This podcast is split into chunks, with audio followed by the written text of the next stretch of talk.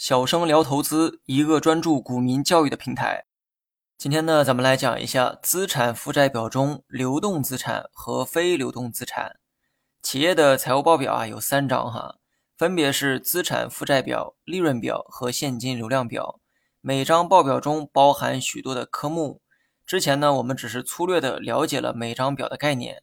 今天我们来详细了解一下每张表中的具体科目。为了有针对性的进行教学，哈，我会挑选我认为最有价值的科目进行讲解。毕竟这是一档有关投资的教学，学财务方面的知识是为了让大家在投资时啊派上用场，而不是让你去考会计师资格证。那么言归正传，我们呢今天把目光重新拉回到资产负债表。资产负债表只讲了两件事情，一个是资产，另一个是负债。当然了，如果你实际看过企业财务报表的话，你会发现，除了资产和负债之外，还有一个叫所有者权益的内容。所谓的所有者权益，其实就是等同于净资产，也就是用企业的资产减负债，最后得出的就是所有者权益。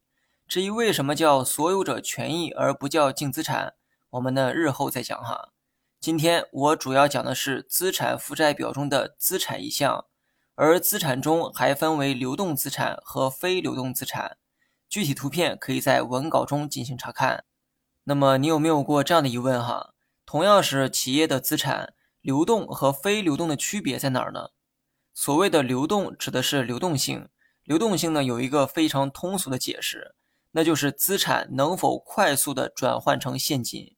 如果能，就说明流动性强；如果不能，说明流动性差。如果某项资产很容易转换成现金，那么该资产就属于流动资产。比如说现金，现金就是资产，现金不需要再转换成现金这个过程，它可以直接拿来使用，所以现金是流动性最好的资产，也属于流动资产。再比如说股票，企业也可以持有其他企业的股票，这个时候股票也属于资产。但股票不能直接当钱花，你需要有一个将股票换成钱的过程。这个时候你会发现，同为资产，股票的流动性不如现金，但是它同样属于流动资产，因为股票的流动性只是不如现金，但变现效率依然很高。想卖股票时，随时可以卖掉换成钱，所以股票也属于流动资产。那么还有一些资产，它们虽然也值钱，但流动性呢比较差。这一类资产就叫非流动性资产，比如说某家公司在北京二环内有三十套房产，这个呢是一笔不小的资产哈。但房子这个东西它也不是钱，想消费的话还得先卖掉房子换成钱。可问题是房子可不是想卖就能卖，就算能卖掉，花费的时间也比较多。所以呢，房产属于非流动资产。综上所述，有些资产呢很容易变现。所以将其归为流动资产，而那些不太容易变现的资产，则归为了非流动性资产。这里啊，还有一个疑问哈，用什么指标可以区分资产变现的难易程度呢？答案是时间。